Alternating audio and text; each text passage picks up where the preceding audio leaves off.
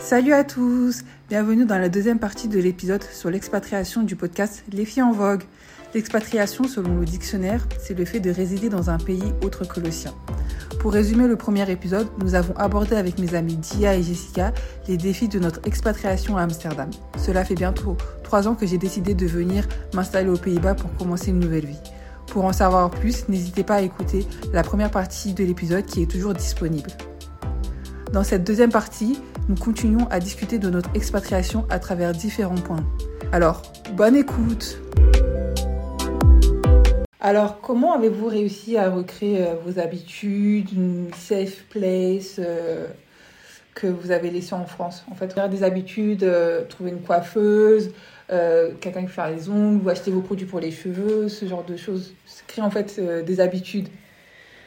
Alors, je vais commencer. Euh, donc, moi, moi, mon délire, c'est vraiment les ongles. Donc, la première chose que j'ai fait sur Instagram, c'est Nails Amsterdam. j'ai regardé les posts et puis j'ai trouvé une meuf, je lui ai envoyé un message. Donc, c'est parti comme ça. Et depuis que je suis arrivée à Amsterdam, c'est la même personne qui me fait les ongles. Après, pour les cheveux, c'était beaucoup plus compliqué. Ouais. Euh, les prix, ils sont excessivement. Mais pff, ça n'a aucun sens, je trouve.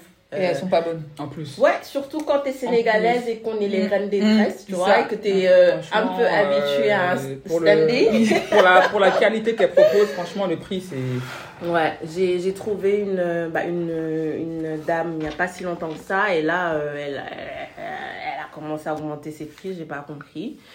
Et sinon, euh, moi j'ai j'ai quand même eu euh, du mal, dans le sens où euh, quand j'habitais en France, pour les gens qui me suivent sur les réseaux sociaux, je faisais du sport tout le temps, je faisais des vidéos, euh, je faisais, mais j'étais sur le sport tout le temps. Et quand je suis arrivée à Amsterdam, vu que j'étais pas préparée, bah, j'ai mis beaucoup de temps à retrouver cet équilibre, à retourner à la salle. J'ai essayé, je suis pas arrivée.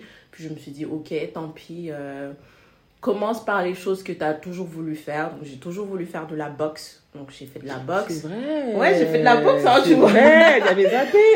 Euh, et puis aussi, il y a le pole dance que j'ai toujours voulu essayer, donc que je suis en train de faire là. Et là, j'ai repris un peu le sport.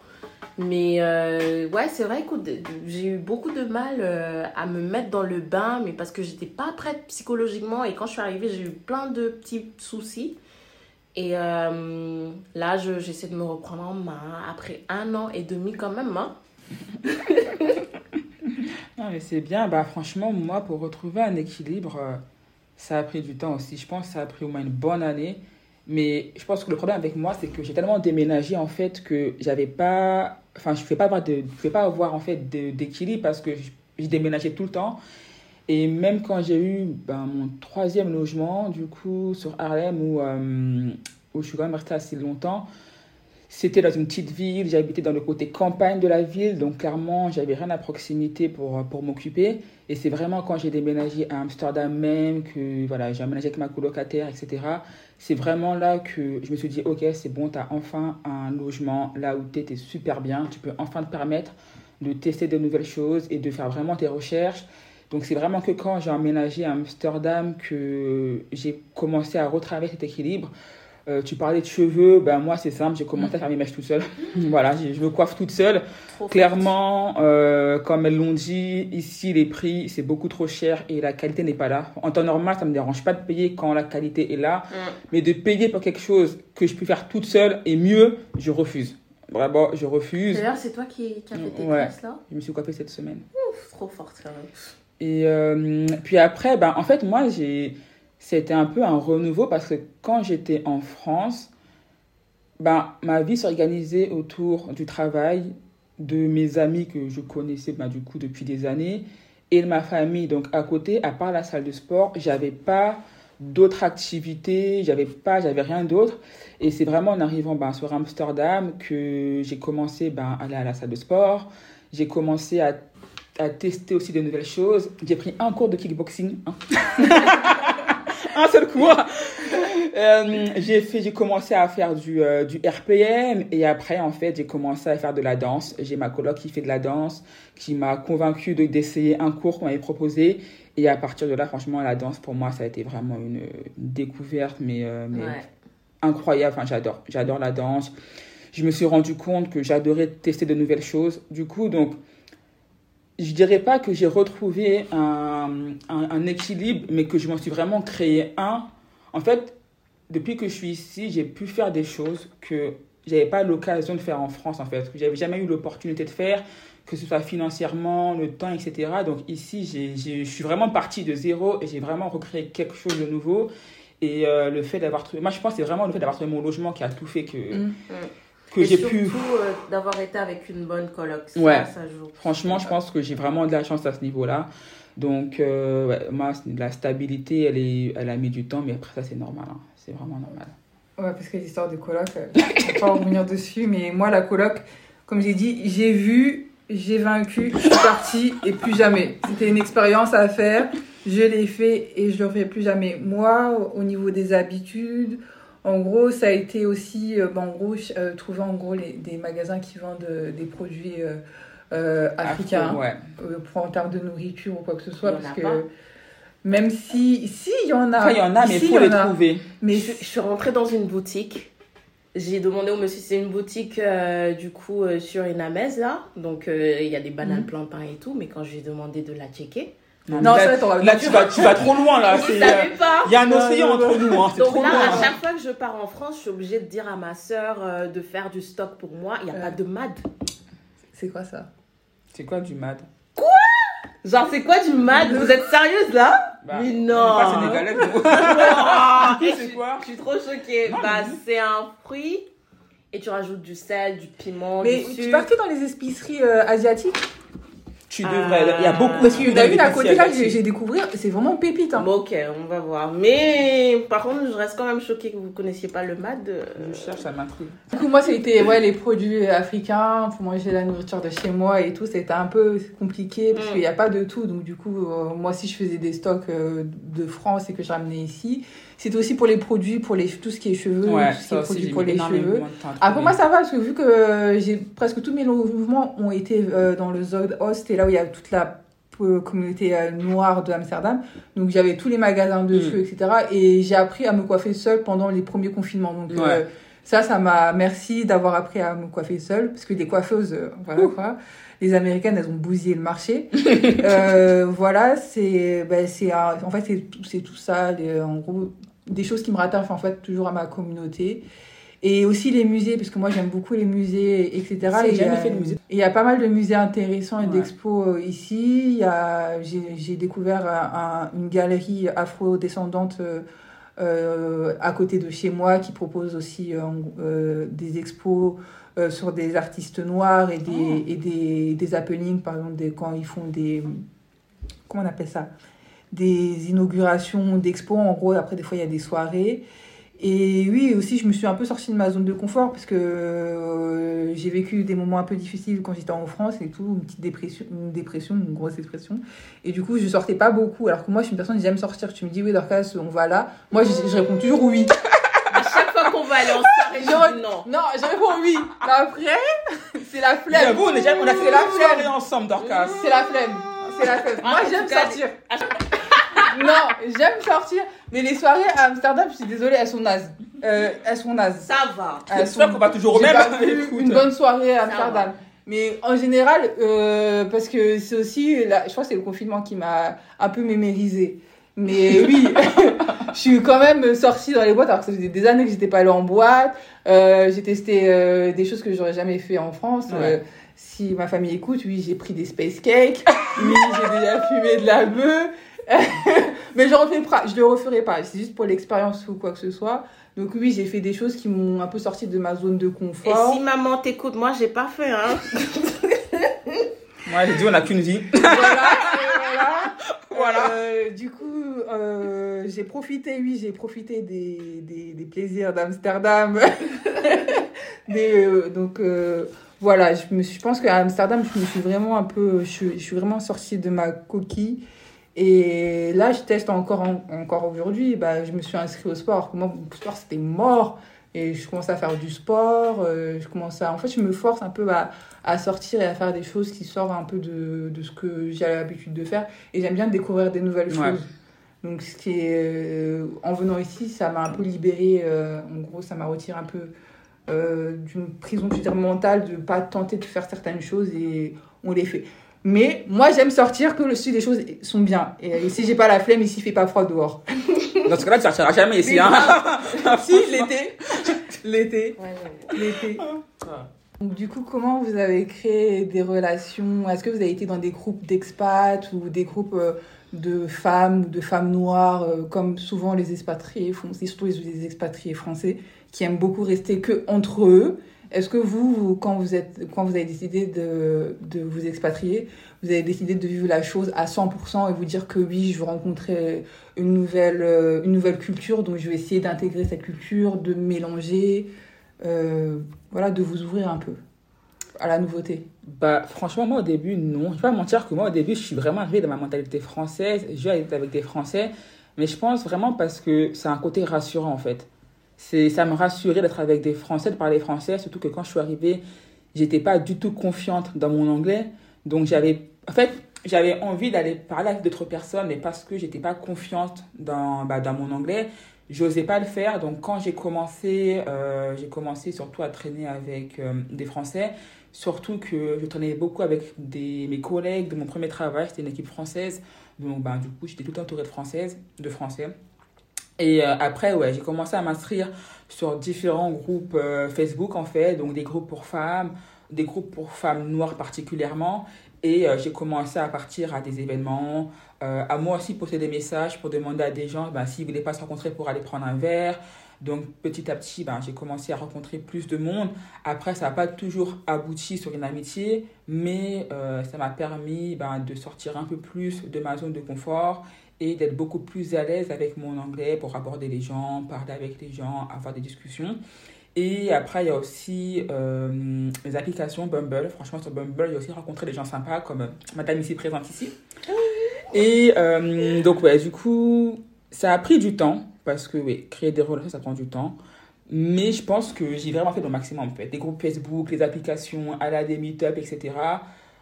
Nous, notre groupe, on s'est rencontrés, je pense, par, par personnes communes qui ont relié, etc.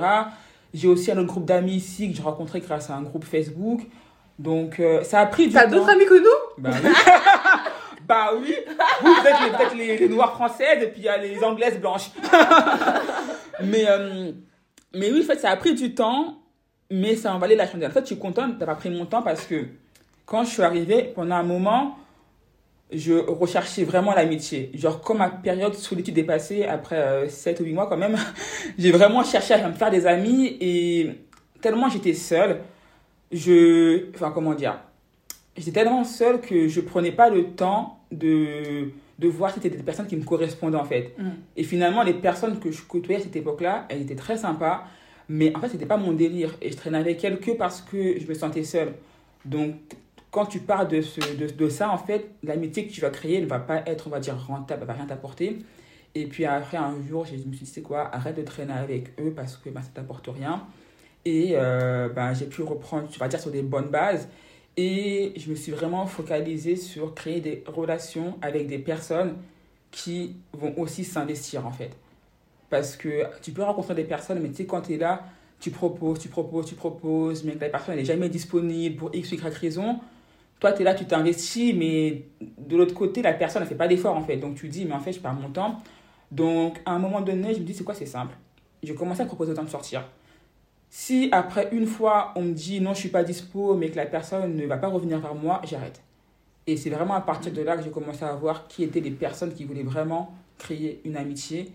Donc voilà, du coup, ça a pris du temps, mais je suis vraiment contente en fait d'avoir pris ce temps, de ne pas m'être pressée et d'avoir vraiment recherché les personnes qui me correspondaient parce que aujourd'hui, je peux dire que sur Amsterdam, j'ai vraiment deux groupes d'amis stables.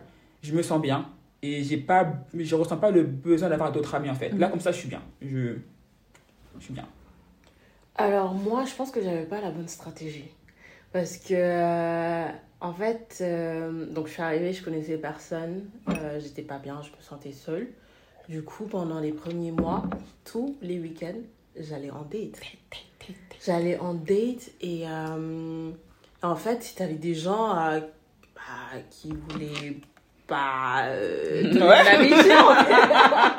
oui. bah, c'était des personnes, c'était déjà des mecs. Et euh, ils n'étaient pas là pour euh, faire ami-ami. Et je sais pas comment j'ai su que sur Bumble, il y avait une partie amitié. Et puis moi, bah, c'est parti de là-bas. Donc j'ai connu Jessica sur Bumble. Euh, ensuite, Jessica a présenté d'autres personnes et puis un petit groupe s'est créé. Je sais que sur Bumble également, j'ai rencontré deux autres filles avec... Euh, bah, l'une, on s'est jamais vu d'ailleurs, tu vois, ça a toujours été compliqué de se voir parce qu'elle habite pas à Amsterdam. Mais on se follow sur Instagram, on se voit, on se like et tout. Et puis une autre personne également, euh, avec qui je suis allée boire un verre, avec qui je sais que je peux avoir un bon délire. Mais parce que j'ai choisi la facilité de rester avec un groupe de femmes noires qui parlent mhm. français, bah, je ne fais pas forcément cet effort de, de connecter avec d'autres personnes. Je sais qu'en 2023, je m'étais dit que j'allais m'ouvrir et essayer de rencontrer d'autres personnes, ce que je n'ai pas fait. Mais l'année n'est pas finie. Voilà, on vient, on vient de commencer aussi. C'est vrai, c'est vrai. Mais euh, c'est euh, moi mon expérience elle aurait pas été la même si j'avais pas eu de copine ici. Ça c'est oui, c'est sûr. Mais en vrai ça change hein, ça change de ouf hein. clairement parce que c'est des gens qui vivent la même chose que mhm. toi. Et, euh, et ça fait du bien en fait de sortir euh, de tu sais moi par exemple au travail je parle que anglais. Et en fait les week-ends quand on sort entre nous et qu'on parle français je vous jure que ça me fait du bien. Parce que j'ai pas bien vrai que mon anglais est bien mais euh, le fait de pouvoir m'exprimer euh, en français et aussi de pouvoir euh, s'identifier à des problèmes parce que on, est, on est noir et que je, trouve que ça change en fait. Ah, mais ça pour moi c'était hyper important. Enfin, moi c'était hyper important d'avoir des, des, des, amis noirs en fait. C'était vraiment. J'espère que ça, ça, ça, ne, ça ne. Les gens ne l'écouteront pas en mode on veut pas se mélanger. non, mais je pense c'est juste qu'à un moment donné en fait on a quand même cette volonté. Enfin, moi, je sais que j'ai vraiment ce besoin de, comme tu as dit, de m'identifier, en mm. fait, de pouvoir parler en sachant que les personnes en face de moi, tu vois, vont comprendre. Après, moi, comme j'ai dit ici, j'ai vraiment deux groupes d'amis. Et euh, je sais que mon autre groupe d'amis, tu vois, elles sont hyper déconstruites, elles mm. sont hyper sympas. On a déjà eu des conversations sur la race, le racisme, etc. Mm. Mais il va y avoir des choses que, en tant que femme noire, elles vont pas comprendre en fait. Et moi, je sais que j'ai vraiment ce besoin d'être avec des personnes noires. J'assume, je suis communautaire. vraiment, c'est pour moi c'est vraiment un besoin parce que je pense que vraiment comme toi, si je vous avais pas rencontré vous, ça aurait pas été pareil. En fait, je me serais un peu sentie euh, assez assez frustrée sur certains points de ne pas pouvoir communiquer en fait mm. sur des trucs qui me dérangent dans la vie de tous les jours que d'autres personnes ne vont pas comprendre. Mm. Donc, moi, moi, je pense que c'est tout à fait normal hein, de voir avec des personnes qui se ressemblent. Ça n'empêche pas de s'ouvrir aux autres, de découvrir notre culture, d'avoir des amis d'autres couleurs de peau, d'autres religions. Pas du tout. Mm. Les deux sont parfaitement possibles. Après, pour moi, ça, moi, ça a été différent parce que je, dans mon entreprise, on travaille pour la France et on n'est que français. Et du coup, quand je suis arrivée, euh, bah, en gros, euh, j'ai pas vraiment de difficulté de barrage de la langue parce qu'on parlait tous français. Et aussi, quand tu arrives dans un nouveau pays, bah, les premières relations que tu te crées, c'est au travail. Ouais. C'est au travail. Du coup, moi, je suis pas aussi. moi aussi, je suis un peu compliquée et tout. Je suis très introvertie. J'ai du mal un peu à m'ouvrir aux autres. Et dans, dans ma team au travail, c'était vraiment très, très blanc. Et moi, en fait, j'ai que des amis euh, noirs. Je sais pas, truc, j'ai que des amis noirs ou voire métis. Euh, de femmes métisses, mais qui s'identifient en, tant que, en tant que femme noire. Donc, du coup, moi, euh, être avec des blancs, j'ai eu plus trop l'habitude après l'école primaire, vraiment après le, collège, l'école primaire. Donc euh, là, j'ai dû en gros un peu faire un switch, en gros, m'adapter à, à cette nouvelle catégorie de personnes auxquelles j'ai pas forcément l'habitude d'être tous les jours avec en tant qu'amie. Donc j'ai dû un peu en gros réfréner certaines choses de ma personnalité pour pas trop les brusquer parce qu'il y a aussi un choc des cultures, on ne va mm. pas se mentir. Et du coup, je me suis fait amie avec un collègue à moi avec qui euh, je m'entendais, je m'entends très bien. Du coup, ça a été ma première relation créée amicalement ici à Amsterdam et tout. Après, j'ai rencontré aussi une fille que j'ai rencontrée dans une galerie. À la base, on devait vivre ensemble. C'est une Congolaise Dutch. Et on s'est croisés comme ça et on a fait un peu ami-ami. Elle m'a un peu aidé. En plus, elle parle très bien anglais et Dutch, donc ça, certaines choses, elle m'a un peu aidé. Et elle me faisait sortir. C'est avec elle que j'ai fait mes premières boîtes. On est parti au restaurant et tout. Donc moi, ça m'a fait du bien un peu parce que ça me sortait un peu de, de ma chambre. Parce que je me forçais quand même à sortir parce que je voulais pas rester. Je me dis, ouais, je n'ai pas emménagé pour rester encore dans ma chambre tous les jours. Donc je me forçais à sortir. Et elle, ça m'a mené d'autres sorties parce que en fait, je partageais quelque chose avec une autre personne. Donc aussi, son amitié m'a beaucoup aidé. Big up Leslie. Ensuite, euh, après, j'ai rencontré encore ben, la plupart des amis que j'ai rencontrés au travail. Ensuite, il y a eu Mélissa. Vous me connaissez tous. Et Mélissa m'a ouverte à Dia et Jessica en m'incluant dans un groupe de femmes noires euh, euh, sur WhatsApp. Et moi, en fait, j'avais un peu peur parce que moi, dans les groupes comme ça, et comme je suis introvertie, je réfléchis beaucoup trop, en gros, quand je veux rencontrer de nouvelles personnes je me fais des, des, scénarios dans ma tête pour que ça se passe bien et tout, pour que les gens euh, m'apprécient. Parce que j'ai l'impression que, vu que je suis grande et que je suis une femme noire, je sais pas, j'ai l'impression que je dégage une énergie un agressive, peu agressive, ouais. agressive. Et j'ai peur, en gros, des fois, le premier contact avec les gens. Euh, en gros, qui me voient, en gros, oh, elle, elle a un peu, voilà, quoi, un peu, elle a Hungry Black Woman. Euh, Alors que pas grande, du tout. Et en plus, je m'habite que en noir. J'ai l'impression d'avoir un peu une énergie un peu, je sais pas, des ténèbres ou je sais pas quoi.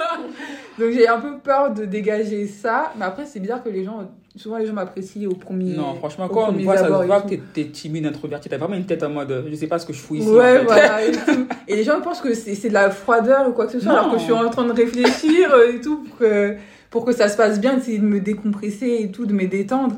Et donc voilà, après, euh, j'ai rencontré, et ça m'a fait, franchement, ça m'a fait beaucoup de bien de rencontrer des femmes noires, je vais pas le mentir. Ouais. Parce que j'étais, il y avait beaucoup de blancs, pour moi, c'était un, je suis désolée, mais pour moi, c'était un peu trop. C'était trop. Mais surtout quand t'as pas, non, mais vraiment, mais tu rigoles, mais quand t'as pas l'habitude, c'est, euh, Quand t'as pas l'habitude, pour moi, c'était trop, trop. et j'arrivais pas à me retrouver, j'arrivais pas à m'identifier, et j'avais l'impression de jouer un rôle, en fait, de pas Ouais. être au 100% moi-même, même si avec mon collègue, qui soit blanc, mais après, c'est- il est blanc albanais, en gros, euh, il était un peu déconstruit sur certaines choses, mais je voyais que, oui, tu peux être allié, mais ça se voit qu'il y a, des fois, il y a des petits biais, en fait. Mm.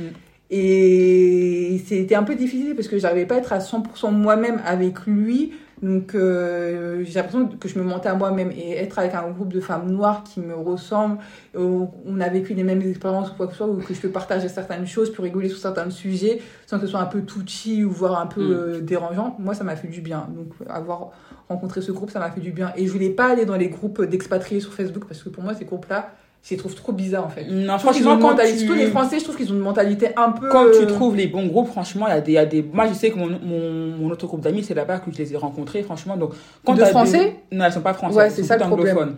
Et après, je suis aussi sur un groupe Facebook pour français, mais en fait, là, c'est plus un groupe en mode, euh, pour poser des questions. Ouais, Genre, ils leur et, à- des et en vrai, je dis ça, mais c'est sur ce groupe-là que j'ai trouvé ma colocataire, tu vois. Mm. Après, Donc, euh, ouais. ouais, je- après, je comprends ce que tu veux dire parce que moi, quand j'étais en France, j'avais que des amis racisés. Moi, franchement, je le dis, j'ai mes, premiers amis blancs ici, hein, vraiment, avant d'arriver ici. J'ai pas d'amis blancs, hein, vraiment. J'ai, moi, je viens du 93. j'ai grandi entouré de, de personnes racisées. Non, mais vraiment, enfin, moi, j'ai, dans ma vie de tous les jours, quand j'étais en France, à part au travail, j'avais pas de personnes vraiment blanches autour de moi avec qui je pouvais tisser des liens.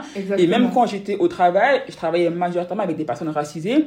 Et c'est vrai que ici, dans mes premiers mois ici, les personnes blanches, en tout cas non, ouais, non noires, avec qui j'ai voulu sympathiser, j'ai tout de suite vu que il avait, pas cette liberté de parler en fait. Mm. Et c'est pour ça que je suis vraiment contente d'avoir pris mon temps pour rencontrer des amis et d'avoir enfin, d'avoir vraiment choisi mes amis. Et je pense que c'est ça qui est vraiment important, c'est que j'ai vraiment appris que tu peux pas être ami avec n'importe qui en fait. Tu peux pas être ami avec une personne juste parce que tu veux un ami et que tu te sens seul en fait. Donc j'ai vraiment pu, enfin j'ai vraiment choisi mes amis. Donc ouais, j'ai choisi Ouais. vous. Et comme je dis, mon groupe d'amis, franchement, elles sont pas toutes blanches, mais elles sont hyper déconstruites. Et, et j'adore en fait, j'adore de pouvoir avoir avec elles des discussions euh, sur tous les sujets sans me sentir, euh, on va dire, réfréné et surtout qu'il y, ait, euh, qu'il y ait un échange. Et c'est ça qui est hyper important, c'est que s'il n'y a pas ce truc d'échange, on va pas se comprendre Mm. faut qu'il y ait un échange et il faut que les deux personnes soient prêtes à parler, à, s'exprimer, à s'écouter. Et dès qu'il y a ça, ben, ça se passe super bien, tu vois. Donc, euh, ouais, voilà, c'est tout pour moi. Mais je pense que j'ai fait un peu le schéma de, de, euh, des Français expatriés en fait parce que je suis, je suis, je suis Français en fait. Et j'ai pas, à part mon ami Dutch, mais euh, cette année pour moi mon objectif c'était en gros un- encore d'ouvrir mon cercle, pas énormément mais d'ouvrir mon Mhm. cercle à d'autres personnes autres que les Français. Comme ça, en Mhm. même temps, je pourrais travailler mon anglais parce que ça fait deux ans que je suis ici et je suis qu'entourée de Français. Et Ouais. je pense. J'ai euh, amélioré mon anglais, mais en fait, pour oser le, le parler et tout, et encore plus l'améliorer, Ouais. je pense que j'ai besoin de rencontrer des personnes. Faut euh, aller en date. Et j'espère rencontrer d'autres personnes encore plus intéressantes euh, cette année. J'espère je vraiment m'ouvrir à d'autres personnes. Ouais, mais je trouve. Qu'est-ce que vous pensez des Dutch? Unzambe. Pas des Dutch, mais plutôt de la culture Dutch. Qu'est-ce qui est différent des Parisiens? Nous, de Paris, et toi, t'es de région... pa- De... je sais Regarde, pas. regarde, regarde les Parisiens. Pour moi, Vraiment le, le cliché de la Parisienne, ouais. bah, euh, la France, moi, c'est l'île de France. Après, c'est l'étranger. Donc, euh, Bretagne, je sais pas, je sais pas comment les appeler. En tout cas, j'ai plein de choses à dire. Mais bon, on va laisser Jessica. Ah parler. ouais Ah ouais, j'ai quoi? La Dutch culture, euh, franchement, si je dois comparer, alors si je dois comparer à la France, oh, je sais même pas quoi dire en vrai. Qu'est-ce que je sais même pas quoi. Je, là tout de suite, j'ai pas de. euh, Si tu veux, je prends le. Ouais, commence et je suivrai parce que là tout de suite. euh, Alors, elle, elle a attendu ce moment toute sa vie. non, mais en fait, c'est que dans, dans ce groupe d'amis, je, je pense que je suis celle qui a daté le plus de Dutch depuis D'été tout court. tout court. Vraiment, apprends-nous. Parce que là, là. Donc, j'ai daté beaucoup de Dutch. Et euh, honnêtement, ah, ok, il faut savoir que je suis née et j'ai grandi au Sénégal. Donc, déjà, quand je suis arrivée en France, je trouvais que les Français étaient space. Mais quand je suis arrivée ici, il n'y avait pas photo. Moi, je trouve que. euh, euh, en, amour, par exemple, la culture Dutch, elle est très différente de la culture française ou même sénégalaise. Les Dutch ne se marient pas en général. Les Dutch ne veulent pas avoir d'enfants. Euh, ouais. Ouais, ouais, ouais, ouais, parce que c'est des sujets que j'aborde moi quand je les date. Euh, je connais plein de personnes, j'ai cet exemple. Euh, ses parents sont ensemble depuis 40 ans, ne se sont jamais mariés. En fait, nous, comment on voit le mariage comme euh, de commitment, l'engagement, Ouais. voilà. Pour eux, en fait, bah, rien. Après 40 ans ensemble, amen, hein, je vais te dire, euh, si, ça marche, ça marche. oui, hein. si ça marche, mais c'est juste que c'est culturel. Ouais. Moi, je trouve qu'il y a beaucoup de différences. Euh, en général, c'est aussi des gens qui sont très euh, directs, ce qui peut déplaire. Moi, ça me convient parfaitement. Tu trouves qu'ils sont directs Ah, si, si, si, si. Ah si. ouais. Pourtant, c'est connu. Moi, Tu je les trouve pas. Ben, pas quand je compare à la France, je trouve qu'ils prennent beaucoup de chemin pour arriver au problème, en fait. Je trouve qu'ils sont pas.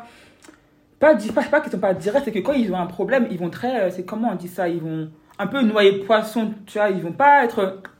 Alors moi, j'ai comme hein, moi, Ah je ouais. que les Dutch, ils étaient très directs. en Ouais, fait. Moi, je- moi, je trouve, moi, je trouve pas. Les Bon, Français sont beaucoup plus hypocrites. Je pense bon, aussi. Après, oui, ça c'est sûr, ça fait pas nouveau. Mais moi, je trouve qu'ils sont pas forcément directs. Enfin, je sais pas, quand t'as un problème avec un Dutch, je trouve qu'ils vont pas forcément venir te voir directement. Ils vont vraiment essayer de peu Ah de noyer le poisson. Enfin, je sais pas, moi, que je. Après, je sais pas pas, tu vois. Moi, j'ai vraiment deux, euh, deux visions. Vraiment, mes, mes collègues Dutch Mhm. et euh, les garçons euh, Mhm. avec qui je suis sortie. Par contre, moi, mes collègues Dutch, en tout cas, qui sont dans mon équipe et qui sont ouverts à parler anglais parce qu'il y a ce problème. Moi, depuis que j'habite ici, j'ai changé d'entreprise et là, je suis plus dans une, une entreprise avec une culture très Dutch. Tu vas avoir des personnes, elles vont pas te parler. Même si elles parlent anglais, elles ne veulent pas euh, ne pas parler Dutch, ce que je trouve dommage. Mais j'ai un groupe de, de collègues euh, qui sont plus ouverts euh, vers l'international, qui sont super sympas. Donc moi, franchement, avoir des... des... Après, je sais qu'on on aime bien dire que les collègues ne sont pas potes, mais euh, moi, franchement, avec mes collègues euh, directs, en tout cas, de, Mhm. de la même équipe, ça se passe super bien. Ils sont super drôles.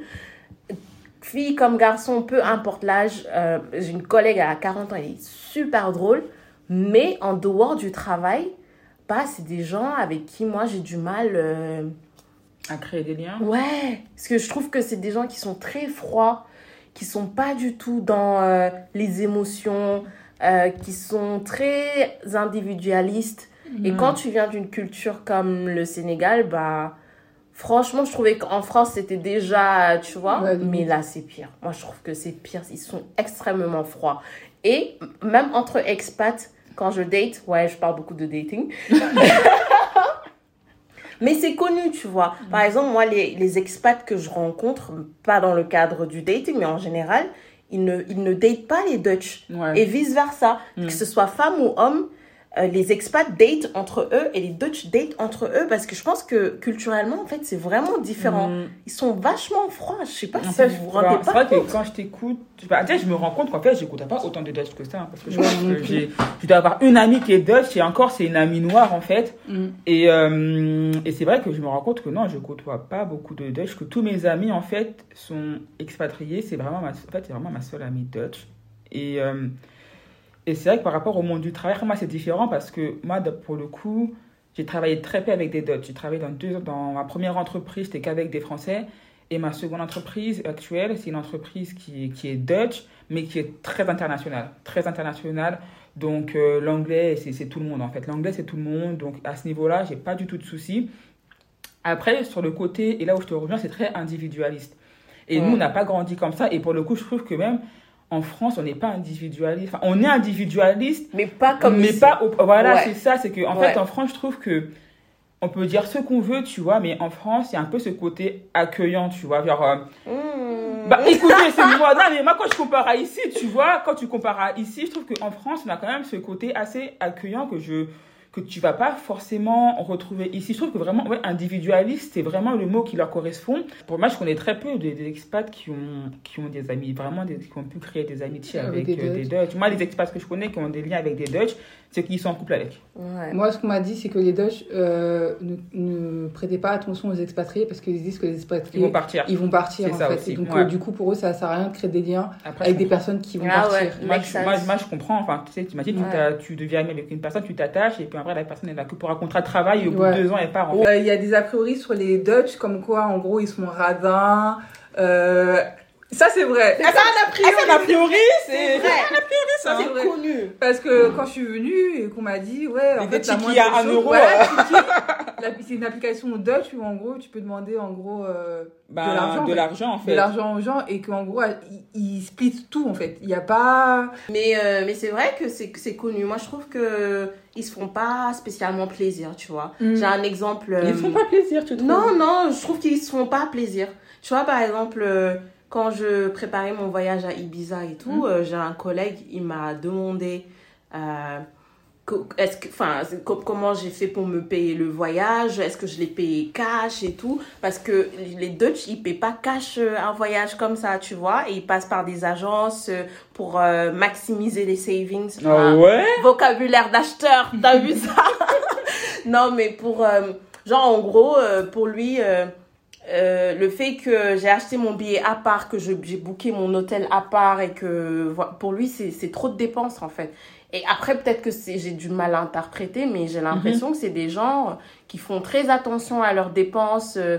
Ouais, je pense que leur radinerie, c'est vraiment un En fait, lifestyle, euh, en fait. Le moindre économie qu'ils peuvent faire, Ils le font. ça. Bah, en fait, moi, Ils je pense qu'ils ouais. sont. Enfin, moi, en tout cas, de ce que j'ai pu remarquer, c'est que, comme tu as dit, ils sont pas. Enfin, s'ils veulent se faire plaisir, ils vont se faire plaisir ici, aux Pays-Bas, à Amsterdam. Genre, ils vont pas. Genre, s'ils voyagent, ils vont voyager, mais beaucoup aux Pays-Bas. Ils vont pas forcément partir à l'étranger. Enfin, tu sais, je trouve- qu'ils n'ont pas ce goût de l'aventure, en fait. Après, je pense que c'est la. est-ce que- Après, est-ce qu'on peut vraiment dire que c'est radin ou c'est leur culture, tu vois?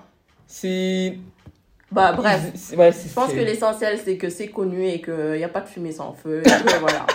Après, moi, dans le côté froid, comme tu l'as dit, euh, par rapport aux Parisiens, pour moi, je les trouve plus, euh, plus, plus agréables, avec une énergie plus agréable que les, Ah oui, ils sont beaucoup plus chill. que les Parisiens. Je Non. trouve qu'ils sont très chill. euh, Je très- comprends. En fait, quand, quand je dis froid, moi, c'était plus euh, dans, le, dans la partie dating, en fait. Ah, c'est des gens qui ne sont pas expressifs par rapport Mm. à leurs sentiments Ouais. et qui ne ressentent pas le besoin De le dire. de, de dévoiler des choses, tu Après, vois. moi, je suis très comme ça, donc Alors que, que- moi, alors ça que- me dérange pas forcément. Quand je Euh, compare avec mes collègues, par Mm. exemple, au, au boulot, je trouve qu'ils sont super chaleureux, on Ouais. rigole bien et Mm. tout. Mais dans le volet dating, moi, je trouve que c'est des gens qui sont vachement froids. C'est pour ça qu'ils s'accordent bien entre eux. Euh, je sais pas si vous avez déjà posé cette question durant le podcast, mais qu'est-ce que vous aimez à Amsterdam? Parce que j'aime- franchement, je pense que j'aime que ce soit, ce soit chill en fait. Ouais, C'est- la vibe. C'est très chill Mm. et, et je me rends compte que quand je compare à la France, l'anxiété que j'avais en France et qui, qui s'est vraiment développée sur euh, un niveau très élevé, elle était à la fois lié au contexte, parce que, encore une fois, Paris, c'est Paris c'est très anxiogène. On ne se rend pas compte, mais Paris, C'est très moi, je me anxiogène. rappelle que la première fois que je suis rentrée en France, euh, en septembre, après avoir déménagé ici, je me rappelle, j'arrivais à la Gare du Nord, dans le RER. Dans le ghetto. Of course, en pleine grève, bien évidemment, RER annulé, et je me suis rendu compte, je me suis dit, mais, mais- mais comment est-ce que j'ai fait pour vivre, en fait, dans cette vie, en fait? C'est, Paris est très, très, très anxiogène, c'est ouf. Et ici, en fait, c'est beaucoup plus chill, beaucoup plus relax. Il n'y a pas ce côté toujours hyper pressé, Mm. je dois catch up mon train, mon métro, enfin, Moi, je dois catch up mon ferry quand même. le ferry, il est gratuit, tu le payes même pas. Mais bon. Mais c'est vrai que moi, j'aime ce côté, en fait, je- relax. Ouais. C'est, c'est, c'est genre... Euh. Et là, tu vois, je me rends compte que là, actuellement, bon, là, récemment, j'ai refait de l'anxiété, mais c'est lié à moi-même. Mm. Mais l'environnement que j'ai autour de moi, il, il m'apaise. Mm. J'ai. C'est peut-être la bœuf.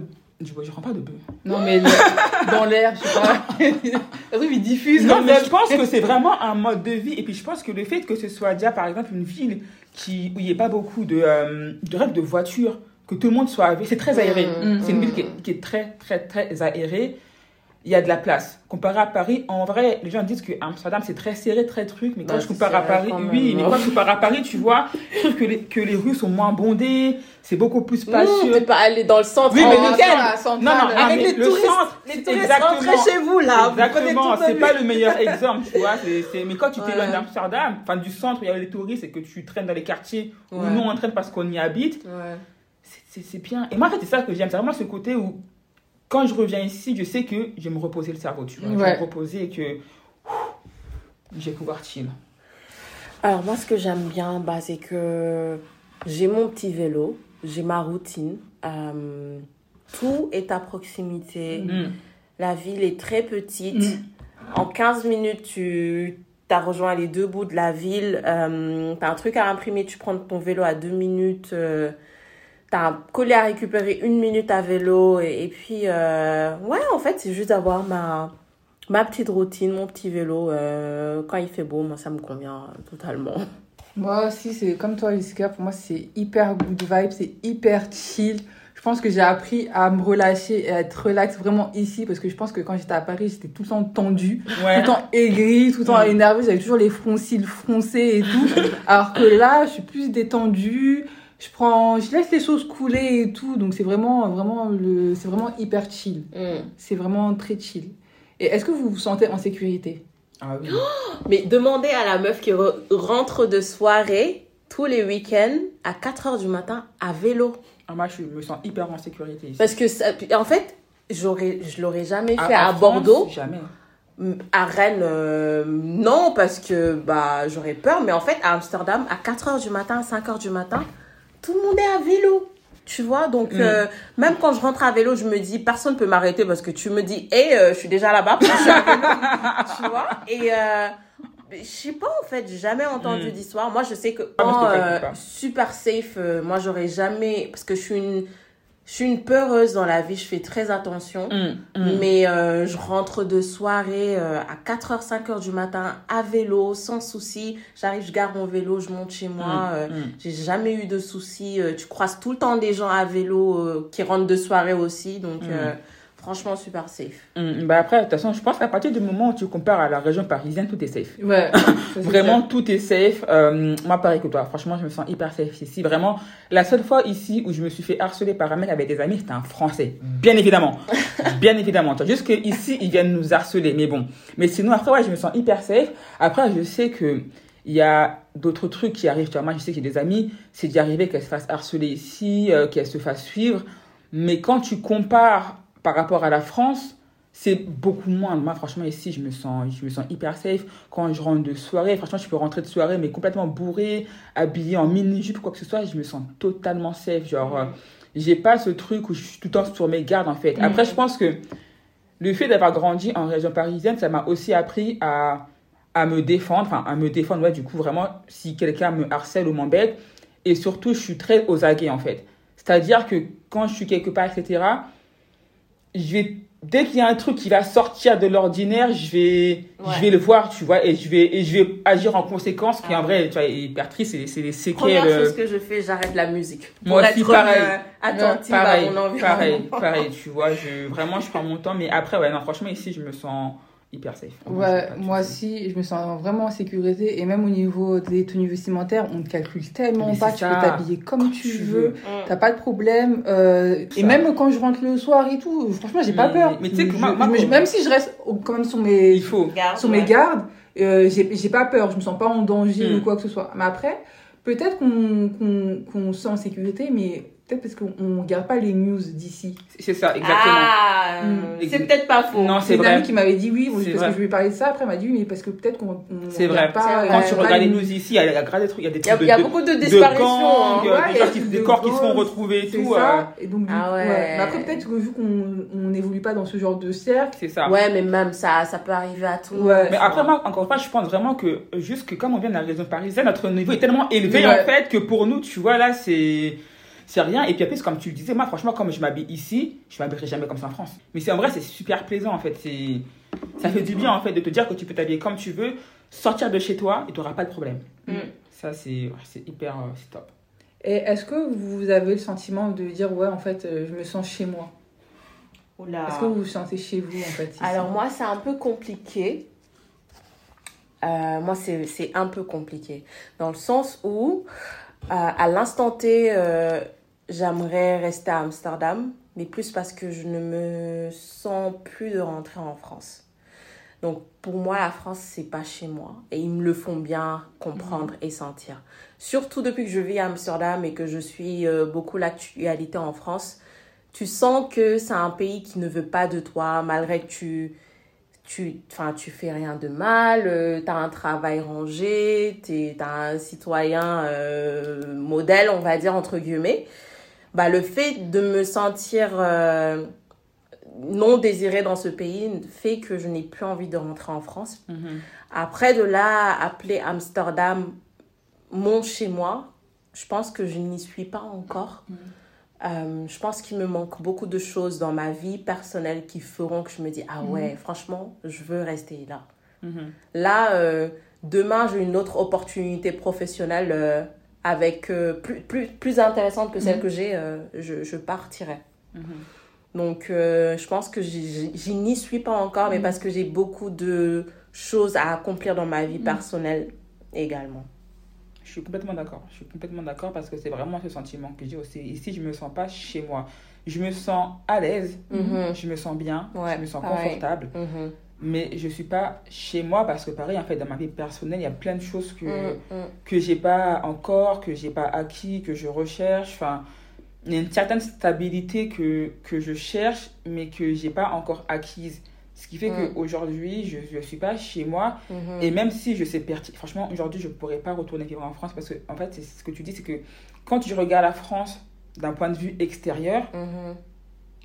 il y a il n'y a, y a, rien pour attirer en fait. Je pense que y a, y a, c'est vraiment ça, c'est qu'en fait la France te donne vraiment l'impression que qu'ils veulent pas de toi.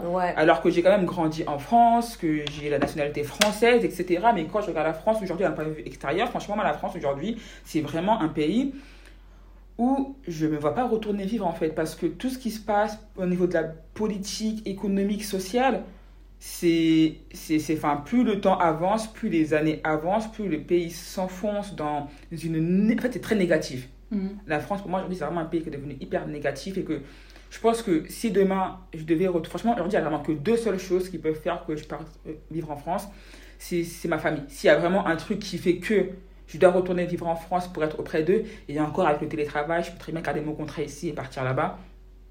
Ou alors si je reçois l'opportunité de mes rêves. Genre vraiment, on m'offre un travail, le, le travail correspond en, à tout ce que je veux, tout, tout, tout ce que je veux. Mais sinon, vraiment, je me sens pas. En fait, c'est bizarre parce que je me sens pas chez moi ici. Mais en même temps, quand je vais en France, je me sens pas chez moi non plus, en mm. fait. Genre vraiment, je me dis vivement que je retourne sur Amsterdam. Mm. Donc je suis. Euh, c'est un peu. Moi, je suis un peu comme toi. Je me sens chez moi sans être chez moi, en fait. Oui. Et c'est la même chose parce que je me vois pas aussi retourner en France maintenant. Et je me vois aussi, et je me vois aller nulle part ailleurs parce qu'il n'y a aucun pays maintenant à l'heure actuelle qui me donne envie d'aller là-bas en fait. Mm. Je sais pas ce sentiment. Pour moi, Amsterdam, même si c'est pas vraiment chez moi, mais j'ai le sentiment que, que c'est un peu chez moi. Donc pour le moment, c'est ça. Mais si on m'offre une opportunité, où je peux partir et une meilleure, une meilleure opportunité ou quoi En ça, fait, en fait. je pourrais partir sans regretter derrière. Mm, exactement. Mais ouais, j'ai pas encore vraiment. J'ai pas. Je pense que je me sens chez moi à 50%. Ouais. À 50%. Et il manque un une grosse partie de l'autre 50% pour me sentir totalement chez moi. Mm. Donc en gros, partir, ça me ferait pas mal en fait. Ouais. C'est ça, c'est exactement ça. Est-ce que vous aurez pu vous expatrier si vous auriez été en couple En gros, votre copain devait partir, il y a une opportunité professionnelle et, a- et doit partir dans notre pays. Est-ce que vous le suivrez? Parce qu'à Amsterdam, il y a beaucoup de Mm. personnes qui sont venues comme ça à Amsterdam. Moi, quand j'ai commencé dans mon travail, on m'a dit Mais tu viens ici parce que ton copain s'installe Moi, pareil, ici. c'était la première question, tout le temps. Donc, euh, C'est trop marrant parce que hier encore, je parlais à une personne euh, qui a rencontré euh, une fille euh, en Grèce. Et euh, la fille, elle était Dutch, elle voulait rentrer. Donc, euh, il est rentré avec sa copine et ils sont plus ensemble, mais il est quand même resté. Donc, je vois que c'est quelque chose de courant. Moi, personnellement, du moment où je peux trouver un travail qui me correspond, euh, je peux suivre mon partenaire. C'est pas un problème pour moi. Tout ce que je ne veux pas, c'est être une femme au foyer euh, dans un pays que je ne connais pas. Mm. euh, voilà, du Mm. moment que je peux travailler, moi, ça, me- ça me va. Non, moi aussi, franchement, je pense que je pourrais. Après, bien évidemment, ça dépend des conditions. Qu'est-ce qu'il y a à gagner, qu'est-ce qu'il y a à perdre? Et ben, moi aussi, de mon côté, comment est-ce que sera ma vie là-bas, si le Mm. pays me plaît. Mais moi, ça me, pas, ça me dérangerait pas dans le futur de, de pas. de Ouais. partir à l'étranger. Enfin, Ouais, moi non plus. Ouais, je pense que j'ai l'impression que dès le moment où tu le fais une fois, en fait, tu te dis, bon, je l'ai Ouais. fait une fois, je peux le refaire. c'est exactement ça. Euh, quel conseil vous donnerez à une personne euh, qui souhaiterait en gros euh, tenter l'expatriation, une femme et une femme noire qui souhaiterait partir? Quel conseil vous lui donnerez Hum, Quel conseil? Alors, euh, si je peux commencer, si c'est une personne euh, qui est dans mon cas, c'est-à-dire euh, qui n'est pas de nationalité européenne, euh, assurez-vous d'avoir d'abord un travail et que l'entreprise soit d'accord pour vous accompagner parce que ça enlève une charge de vos épaules, vous ne pouvez même pas imaginer. Et aussi, ne vous dites pas, ah, l'entreprise gère tout, c'est bon, je croise les bras. Parce que moi, c'est ce que j'ai fait. Et quand je suis arrivée, bah, je ne m'étais pas renseignée sur le coût de la vie. je ne m'étais pas renseignée sur le coût de la vie. Euh, je n'étais pas préparée à... Oula. Donc, euh, je ne m'étais pas renseignée sur le coût de la vie. Je ne savais pas euh, que c'était compliqué de trouver un logement. Je pense que psychologiquement, je n'étais pas assez préparée. Donc, préparez-vous mentalement. Préparez-vous euh, en termes de papier, que le boulot soit là et que l'entreprise vous accompagne et tout ira bien. Et comme dit ma mère, tout début est difficile. Mhm. Voilà, shout out à ma maman. Euh, bah, moi, le conseil que je donnerais, c'est de, à partir du moment où l'idée vous vient en tête, gardez en tête que ce sera difficile. Parce que c'est vrai que des fois, quand je parle avec des personnes qui, qui pensent partir, qui sont « Oh, mais je sais pas », j'ai l'impression qu'une des premières peurs qui leur vient en tête, c'est « Ouais, mais ce sera difficile, ouais, mais ce sera pas facile, etc. » Mais en fait, oui, ce sera difficile. C'est- même pas une, une question, en fait, c'est une évidence, ce sera difficile. Et j'ai l'impression qu'à partir du moment où tu gardes en tête, en fait, que quoi qu'il arrive, tu vas devoir faire face à des difficultés, bah, en fait, quand tu es devant, oui, c'est dur, mais quelque part, tu es un peu déjà préparé, en fait, à, affronter ça. Après, ce que je dirais comme conseil, c'est aussi de, ben, comme elle dit, de vraiment se préparer. Se préparer sur tous les aspects, faites des recherches sur tout, l'administration, euh, le, ouais, le, le- le niveau de vie en termes de salaire, le temps aussi, parce qu'en vrai, il y a des personnes ici qui, aux Pays-Bas, ne supportent pas le temps, parce que c'est un pays où il fait froid, où voilà, quoi, il neige, il pleut quasiment tout le temps. Mais l'été, des- c'est super. Ouais, mais l'été, c'est trois mois, tu vois.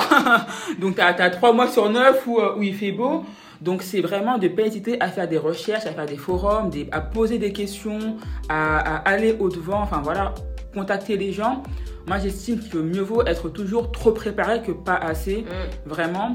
Et euh, surtout, de garder en tête que quoi qu'il arrive, vous devrez faire face à des difficultés. Que ce soit ici ou ailleurs, vous devrez faire face à des problèmes. Mm. Et autant, autant y faire face un jour ou un autre parce que, comme elle a dit Dorcas, ben, ça en vaut la chandelle en fait. Vous allez tellement apprendre sur vous et je pense sincèrement que le fait de se retrouver entre soi et soi-même, c'est vraiment le meilleur moyen de, de se découvrir, de savoir quel genre de personne euh, est-ce qu'on est et quel genre de personne on veut devenir, Mm. tout simplement. Moi, je re- vous rejoins sur tous les points et juste rajouter euh, soyez sûr que vous supporterez la solitude. Parce qu'il y a beaucoup de moments de solitude. Et pour- parfois, ça peut être dur pour certaines personnes qui n'ont pas l'habitude d'être Mm. seules et qui sont constamment entourées. Mm. Soyez sûr que vous supporterez en fait la solitude. Mm. Ah, parce que la solitude, ça peut être quelque chose de bien, comme euh, par moments, ça peut être quelque chose euh, de très négatif qui peut vous faire remettre tout en question de votre projet d'expatriation. Donc, soyez sûr d'être prêt mentalement à, à être seul par moment et avoir des difficultés à créer des relations aussi. Mais sinon, après, si vous êtes sûr de vous, bah, lancez-vous. Lancez-vous en fait. Le seul moyen de savoir si ça va bien se passer, c'est de se lancer en fait. Et du coup, la dernière question, est-ce que vous vous considérez euh, expatrié ou immigré? Parce qu'il y a ces deux choses, euh, ces deux notions différentes. Mhm. Euh, d'expatriés, on dit souvent que les expatriés, c'est pour une certaine catégorie de personnes qui ont un teint pour qui la mélanine n'est pas forcément présente. Ouais. Et on dit que les immigrés sont une, bah, perso- toutes les personnes bah, en fait, des pays du Sud. En gros, donc vous, comment vous vous situez Vous vous sentiez plus immigré ou expatrié? Sachant que moi, pour les deux définitions, pour moi, c'est la même chose en fait. Je vois pas vraiment la grosse Euh, différence dans les, ouais. en tant qu'expatrié et immigré. Mais comme tu l'as si bien expliqué, euh, immigré sonne plus péjoratif Mhm. Ouais. Mhm. qu'être expatrié. Mhm. Personnellement, moi, je me définis comme étant expatrié parce que je suis venue pour travailler. Ben, moi, factuellement, je suis une immigrant en fait. C'est moi qui ai pris mes bagages, qui ai voulu déménager ici. Je me suis installée ici, cherché du travail, j'ai fait mon, toute mon administration. Donc, euh, non, moi, dans les, faits, enfin, ouais, dans les faits, je me considère comme une immigrée. Après, je ne vais pas mentir que dans la vie de tous les jours, j'utilise le mot expat. Simplement parce que ben, déjà, c'est beaucoup plus simple et que je sais pas comment on dit immigré en anglais de toute façon. Comment on dit immigré en anglais? Immigrant? Yeah? Ouais. Voilà. Mais euh, non, après, non, factuellement, en vrai, je suis une immigrée. Après, euh, je compte pas m'installer ici toute ma vie. Mm. Et donc, je sais pas si à partir de là, on peut dire que je suis une expat. Pas dire que je compte, à mon avis, je finirai par repartir quelque part d'autre, en fait. Mais c'est trop marrant parce que maintenant que on parle de ça, bah, le, le- tu vois, par exemple, moi, dans mes papiers Dutch, Mhm. I'm a highly skilled migrant. Mhm. Donc, en fait, il y a le mot migrant, Mhm. tu vois. Mm. Donc, en fait, même si c'est l'entreprise qui est venue me chercher, Mhm. que moi, je me considère expatriée, eux, ils utilisent le terme migrant. Ouais. Tu vois ce que je veux Mhm. dire? Bon, Ouais. après, ils font une différence entre euh, haute compétence, Ouais, basse compétence, bah, je sais il pas. Mais euh, pour moi, c'est la même chose en fait. Sauf que les deux mots sont perçus différemment. Mm. En fonction de Ça, la, c'est sûr, la hein. personne. Parce ouais. qu'un Français au Sénégal, c'est un expat. Ouais. Mhm. Mais un Sénégalais en, En France, c'est un émigré. immigré, Ouais. Alors que it doesn't make sense. Enfin, ça. ça Ah, fait mais tu, pas tu sens dis du à un Français blanc que c'est un immigré. Ouh, C'est L'offense ça. C'est c'est incroyable. Alors que c'est là, c'est enfin, C'est des. Sachant que il y a se vaut. Sachant qu'en France, euh, il y a des personnes qui viennent. euh, je me souviens quand je travaillais euh, en vente, bah, il y avait une personne qui venait, je crois, d'un pays de l'Ouest. Bah, elle avait une carte de séjour. Mhm. Donc pour moi, c'était, elle était comme moi en fait. Bah oui. Mais non, en fait, elle était vue comme une expatriée et moi j'étais vue comme une immigrée. Voilà. Ouais. Donc moi, je me considère comme euh, une immigrée, expatriée. Je prends les deux, je prends les deux termes et je me les approprie en fonction de la personne qui me demande euh, qu'est-ce que je suis. en fait. Donc euh, pour moi, les deux termes se, se valent. Donc je vois pas Ouais, bah, en quoi la différence est, la différence est faite. ouais, mais elles, à se- part elles sont pour- pas perçues de la ouais, même elles façon. sont pas perçues de la même manière, mais pour moi, les deux sont la même chose. Voici quelques points à savoir si vous souhaitez vous installer aux Pays-Bas. Euh, point numéro 1. Pas besoin de demander de visa longue durée ou autre car c'est toujours l'Europe. Donc euh, vous pouvez venir avec votre passeport et votre première identité, ça fera l'affaire. Euh, point numéro 2. La vie est chère. En fonction de la ville où vous souhaitez vous installer, la vie est, chère. Euh, du coup, Amsterdam fait partie des villes les plus chères, ou je crois même que c'est la ville, la plus chère des Pays-Bas. Euh, point numéro 3, pour le logement, euh, bon courage à vous, car c'est vraiment les Hunger Games, Euh, c'est toi et ta chance. Amsterdam, c'est une ville chère en termes d'immobilier. La colocation, je crois que c'est la première, c'est le premier choix de logement des personnes qui viennent s'installer. Donc vous verrez pas mal de gens être qui sont en colocation. Moi j'ai été en colocation deux fois avant d'avoir trouvé mon logement personnel. C'est vraiment le plus abordable dès que vous arrivez. mais maintenant, à cause du Brexit, de plus en plus d'étudiants viennent ici pour leurs études et avec l'inflation, les prix des chambres ont augmenté. Mais pour une chambre, c'est minimum entre 650 et 900 euros. Et le plus facile pour trouver une chambre, c'est sur les groupes Facebook. Ensuite, pour euh, avoir un appart à soi, euh, seul, pour un studio, voire un appartement, une pièce, c'est entre 950 à 1300 euros euh, sans les charges. Ensuite, vous allez devoir payer Internet, l'électricité et l'eau qui est maintenant très cher. c'est pareil, c'est rare que vous allez les trouver avec charges comprises. C'est possible, mais c'est rare. Et ensuite, après, vous allez avoir les taxes municipales, etc. Euh, et ça aussi, vous pouvez aussi trouver. Il faut faire attention aux arnaques parce qu'il y a pas mal d'arnaques euh, euh, sur Facebook ou euh, dans le ou dans Marktplaats. Marktplaats, c'est le bon coin, c'est l'équivalent à le bon coin ici. Mais sinon, vous avez pas mal de sites qui offrent des, qui vous proposent des offres de logement. Il y a certains sites où c'est payant. Vous devez payer en gros euh, un abonnement, c'est 15, 15, 20 euros pour avoir en fait des bonnes annonces, mais c'est pas sûr que c'est pas fiable à 100% qu'il n'y ait pas d'arnaque dans ce genre de site. Euh, ensuite, euh, les Pays-Bas sont bien desservis, donc si euh, vous n'avez pas les moyens de vous installer à Amsterdam, vous pouvez vous installer dans les villes limitrophes. Et après, en train, vu que le réseau train est très bien, comme j'ai dit, Amsterdam c'est très bien desservi, vous pouvez être à pardon les Pays-Bas, vous pouvez être à Amsterdam en 15-20 minutes en train. Euh, sinon, les transports en commun, le transport en commun est cher, mais le service est bon, donc euh, ça vaut le coup.